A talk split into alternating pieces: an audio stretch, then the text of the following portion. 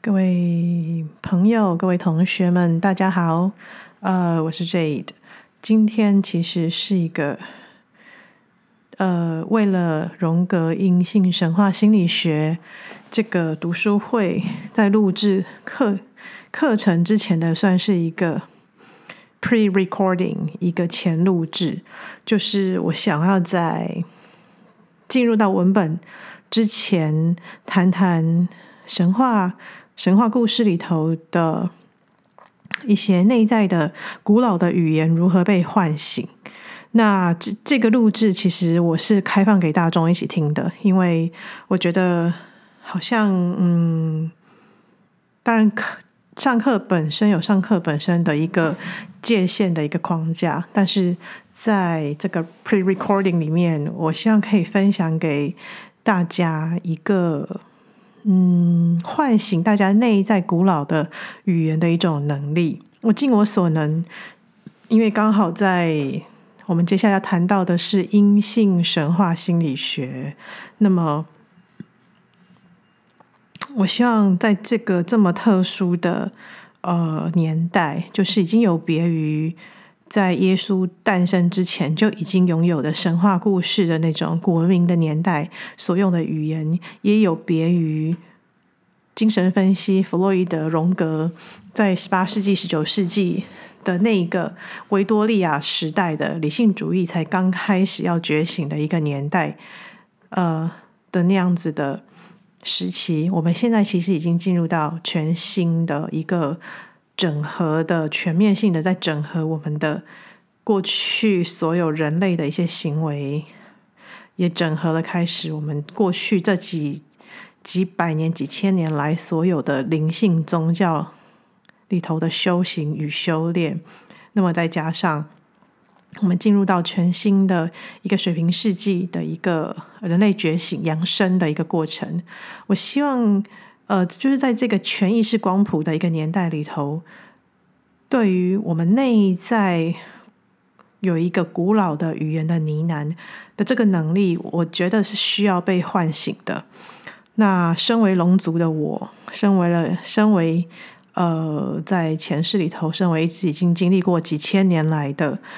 的龙的一个，你可以把它作为原型来看待，或者是对我来说，它就是一个嗯一个魔法世界的一个原型意象也好，或者是在能量上，那是我真实的体验也好。那对于一个古老的灵魂，一个古老的龙，一个守护着森林的，然后拥有。嗯，几千年、几亿年来的地球的雷士的智慧的一个灵体来说，对我好像去唤醒大家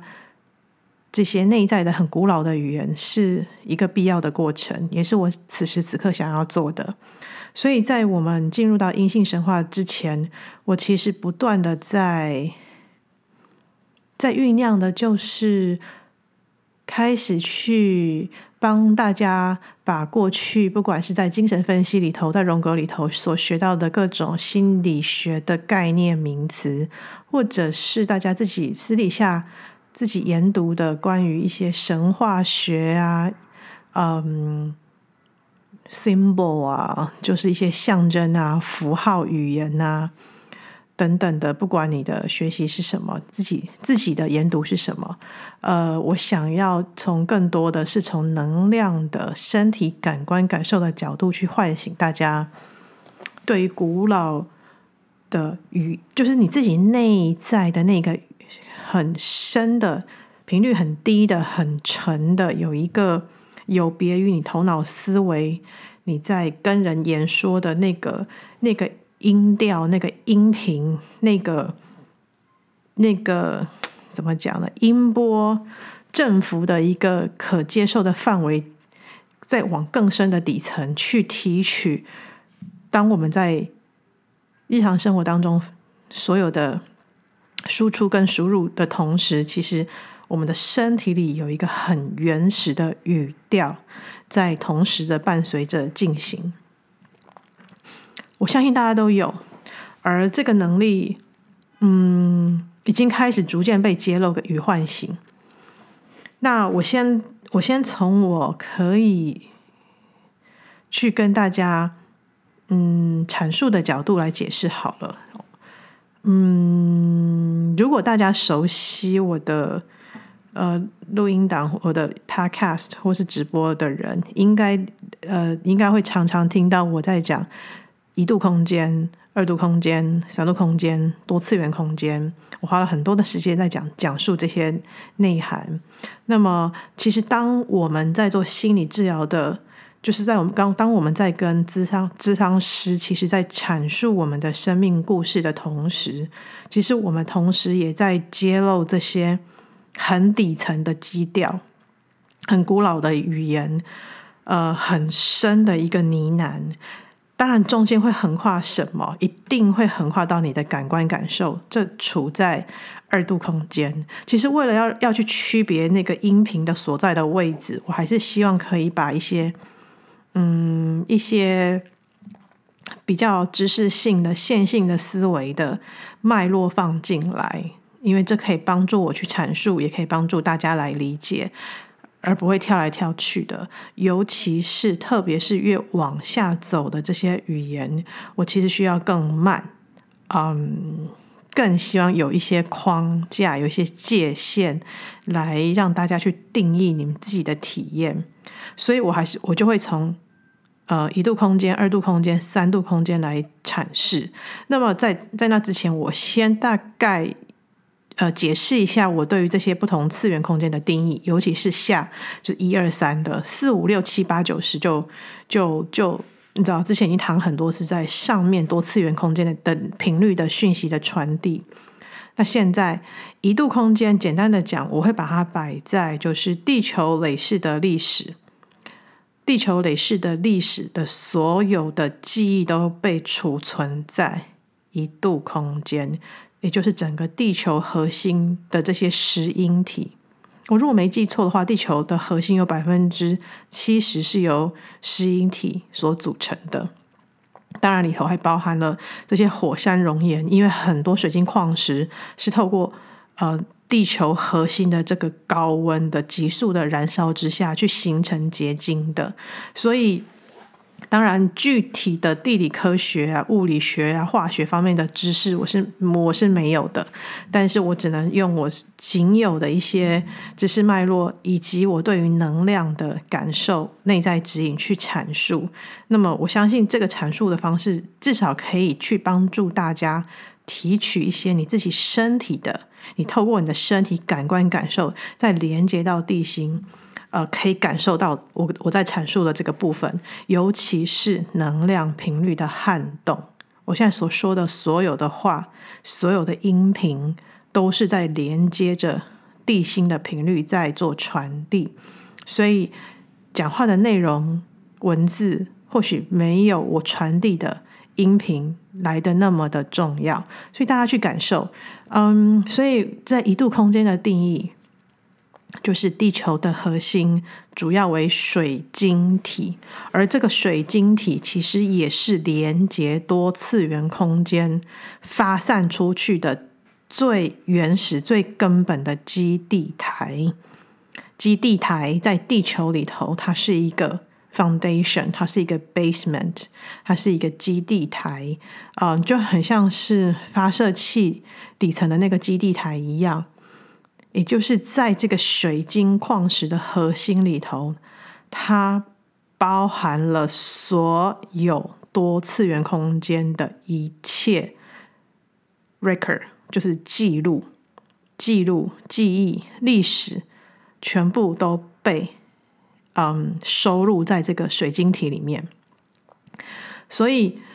很多有些灵魂会说啊，我我是新兴的灵魂，我是一个非常新的灵魂，可能是水晶宝宝，可能是彩虹宝宝，可能是太阳宝宝，或者是其他更更更新的一些一些灵性小孩的名词。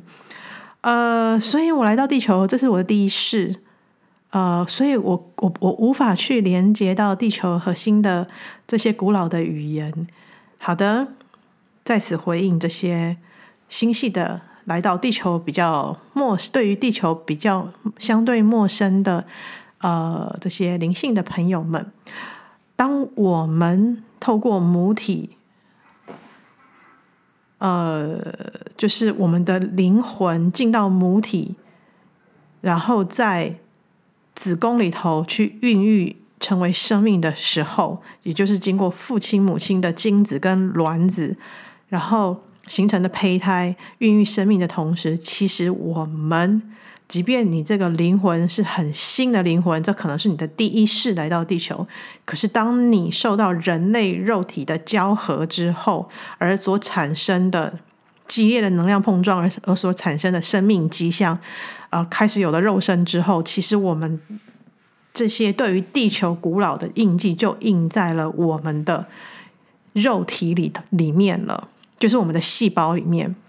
我们的 DNA 里面，也就是当你进到地球，你轮回投胎到地球，成为一个一个肉体胚胎出生的那那一刹那，其实所有的跟地球共振的所有的智慧、古老的讯息，就印记在我们的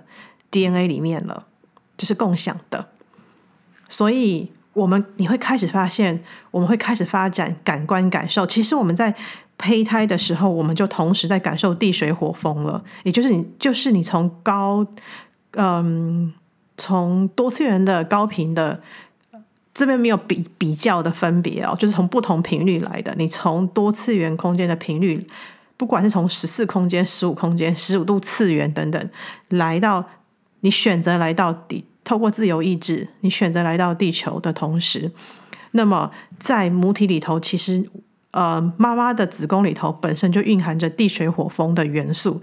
而这就是我要提到的第二度空间、第二度次元的频率了。在此一二三，尤其是一跟二，它如果我要说神话里头古老的语言所共振出来传递的通道，就在这一度次元、二度次元的频率里面，呃。到目前为止，呃，应该还不太难懂吧？所以我们在胎胚胎的时候，我们在妈妈子宫里头的时候，地水火风包括呃母亲的呼吸，这是风元素；水元素就是血液嘛。那么火元素就是那个激烈的生命的迹象，火元素。那么地的元素，土元元素，当然就是妈妈的肉体子宫，这个就是土元素在包围着我们的。呃，在孕育我们的这个这个空间，这个这个器官好了，它就是属于土元素。所以，所以生命迹象本身是蕴含在二度空间地水火风的情况之下，被嗯怎么讲呢？被孕育出来的。而在那个时候的语言是还还还还还存在于我们所谓的非语言的状态，一切都是来自于感官感受。那么，我之前上课的时候啊，我们十二脉轮启动十二脉轮光屏，也做了很多去协助大家连接感官感受的这些活动，呃，这些体验。呃，所以这个这些东西其实只有你不断的练习。为什么？呃，在精神分析里头特别特别的，嗯，注重在自由联想跟就是自由书写。但，自由联想跟自由书写它。的对应到的一些，如果你要细致区分，还是有点点不一样。可是意义就在于，它在协助我们超越我们头脑的思维里头，去跨越过去，而进到了往下，进到了身体的感官感受去做描述。所以你会发现，真正的运用古老的语言在传递讯息的文本，都是文学作品，绝绝对不会是一个心理学的著作。不会是一个心理学的理论的著作，在告诉你什么叫做古老语言的心理的内涵，它绝对都出现在文学作品。而你会发现，越畅销的文学作品，它能够含纳到的原型，它能够含纳到的象征符号，它能够更精细的去阐述身体的各种丰富的感官感受。通常这会都会是畅销的文学作品，比如说我现在正在看的就是《牧羊少年奇幻之旅》的这个作者，他在其实他的第二他的这一本呃属于女性的个体化的历程，《牧羊少年奇幻之旅》如果把它定义为阳性的男性的牧羊少年嘛，他在寻找金字塔嘛，他是我高中的一个很重要的启蒙书嘛，把它定定义为男人的个体化历程的话，那么现在台湾新出的这本翻译本，虽然这本书是，等一下，我拿一下，这本书是呃，保罗科尔赫，就是《牧羊少年奇幻之旅》的作者，他其实在二十年前就已经写写了这本。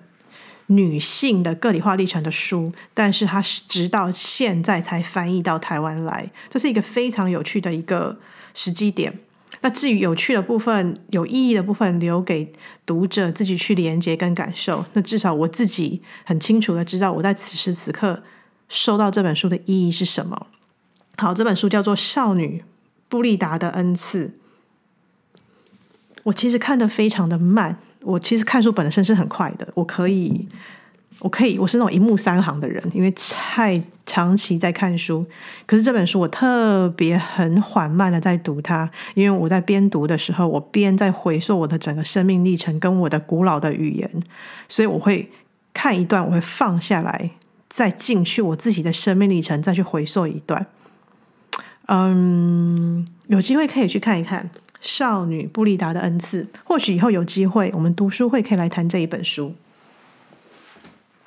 好，那比如说，好，我刚提到，就是比如说这本书畅销文学作家他的再再一部经典的女性个体化历程的经典之作，你去看它里头所有对于身体感官感受，对于嗯五个感官所散发出去的整个描述场景画面，其实这些。描述感官感受的场景画面，就它它存在在二度空间的范围，因为它连接到感官感受嘛。一度空间是没有呃，一度空间，我好想我怎么形容一度空间？如果说二度空间是可以用身体的感官感受去提取的话，那么一度空间对我来说，它就是记忆，它就是古老的记忆。嗯。它的记忆的收取的方式就很像水晶矿石，大家大家有把玩过水晶矿石吗？不只是你在你知道店里里面买的什么招桃花粉晶啊、开智慧什么紫水紫水晶啊、白水晶那些的，而是矿石，有时候不见得是水晶体透明的那种石头矿石。因为大家大大家应该都有捡石头的经验吧？就是你你你去感觉，不管你是在海边捡的石头，或者是在哪里捡到的，或者是在某一间店里头有某某一些呃矿石特别吸引你的注意，你们应该都有过那样的经验。当你的手握着石头的时候，你会整个往下沉，即便是你拿的是很高频的石头。或者是水晶矿石，你会进去里面，你会被吸到这个矿石的频率里头去。那个吸到会穿越感官感受，感官感受是必然的。它在二度空间，它假设我们人是在，不是假设我们人就在三度空间。我们在三度空间的思维啊、我们在面对日常生活当中的脉络。可是当你的手握一颗石头的时候，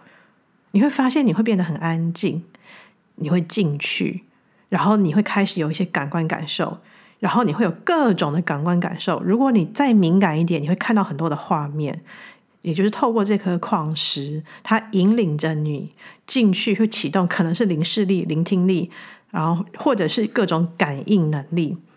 这个都还，我把它列为还在感官感受的范畴。再往下，你会发现有你更深的，跟你的身体、你的骨头、你的骨骼里头共振的一个很深的音调，很沉的、很缓慢的音调，里头有你的记忆在里面，有很深的记忆，而且这个记忆它是被堆叠上去的。我当然可以很粗浅的直接讲，原型就是这样被堆叠。但我还我我我现在想要解构这些心理学上面的名词，我希望你们从身体的、从灵体的、从光体、从能量体去去感觉我在传递的东西。因为我我我越把它还原到最原始的身体的感受度去讲的时候，我我觉得可以更能够协助大家去往。嗯，更深的地方去连接。那当然，我会这么快的可以连接到，是因为我有长期的过去早期长期的这种剧烈的、激烈的、密集的去去训练自己、修炼自己，或者是去体会这个部分。那也包含了我在那时候在旧金山湾区嘛，在在在小木屋住了两年。其实我不只是小木屋住的那两年啦，我基本上我是一个非常热爱独处的人。在台湾也是，我每一天都要花两个小时去，呃，去步道、去森林、去大自然里头去走路，就是无止境的走。每一天两个小时，我这个习惯持续了二十年有哦，很久很久。然后一个人，然后在我那个年代，其实手机并不发达的。我的，我唯一的，我想一下。呃，对，在台湾的时候我是没有手机，然后去美国的时候，唯一有的手机那只是那种你知道可以打电话卡的那种，就是那个时候不是智慧型手机，所以干扰非常的少。我就带我就带着我的水，然后带着一个可以看时间的东西，我们现在称之为手机，但当时我就拿来看，就是当我要回来的，我要还魂的时候，我要看一下时间，我就带着这两样东西，我就会开始去。探索我当我我只要住在哪里，我就会去探索那附近可以可以让我去嗯连接到的大自然的所有的元素。每一天每一天，我非常需要那一个每一天两个小时跟自己跟大自然连接的那个时段，因为那个东西对于古老的龙来说，那才是我说话的语言。而确实，在美国的时候是更不被干扰了，因为网络变得很少。嗯，我几乎不太跟人打交道的，就只有三两好友。平常上课，然后之后有接个案，但是因为不管是上课也好，接个案也好，我所有的训练都是在一个在跨多次元空间的，就是在强化这个能力的一个训练里头。因为毕竟我是念超个人心理智商的嘛。所以会用各种方式在跟灵魂探寻，来来回回。所以，与其说我是被训练的，不如说是我内在，在我国中的时候，我内在就有一个白巫师，他就开始跳出来训练我了。而而这个古老的巫师，他他就是一个很很很年纪很大的一个男性的阳性的巫师。在我国中的时候，他在我的某一天，在我绝望，我只能说，在我极度绝望的时候。我发现他跑出来了。好，这个东西，嗯，有机会再聊。呃，我今天主要是想要告诉大家，就是我自己的历程，我如何去把呃，我如何去维持着我的身体里头原本就有的古老的语言，因为对我来说，嗯。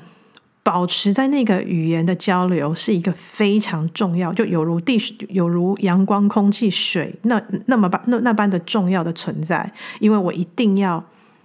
也就是我从小我我跟大家分享过，我大量在写杂记，可是那些杂记的内涵是让我维持着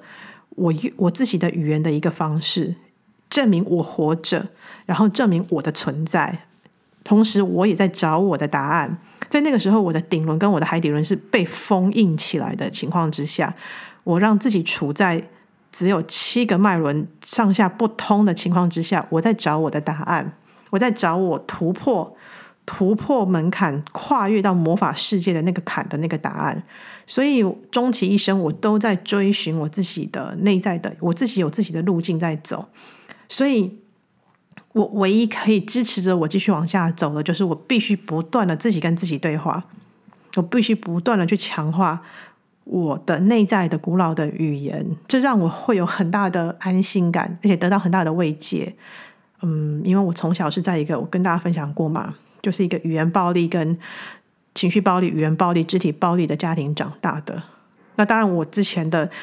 研究所的论文，我曾经写过，就是在这么强大的那些。暴力的情况之下，人类会人们会所产生出来的幻象啊、呃、幻想啊、幻觉等等的一个硕士论文。对，那现在的我再回过去看，回溯去看我之前的论文，我才理解，嗯、在人类心理的防卫机制里头所产生的幻象，或者是幻想的这个功能，因为 Client 用了很多的章节在讲 fantasy 这这个这个东西，这个心理的一个状态。那么我现在才渐渐的理解到，当我的海底轮跟我的顶轮在打开的时候，这个 fantasy 它也就是说这个幻想它是有流动的的的的流动到更深更远的一个词的空间或者是维度。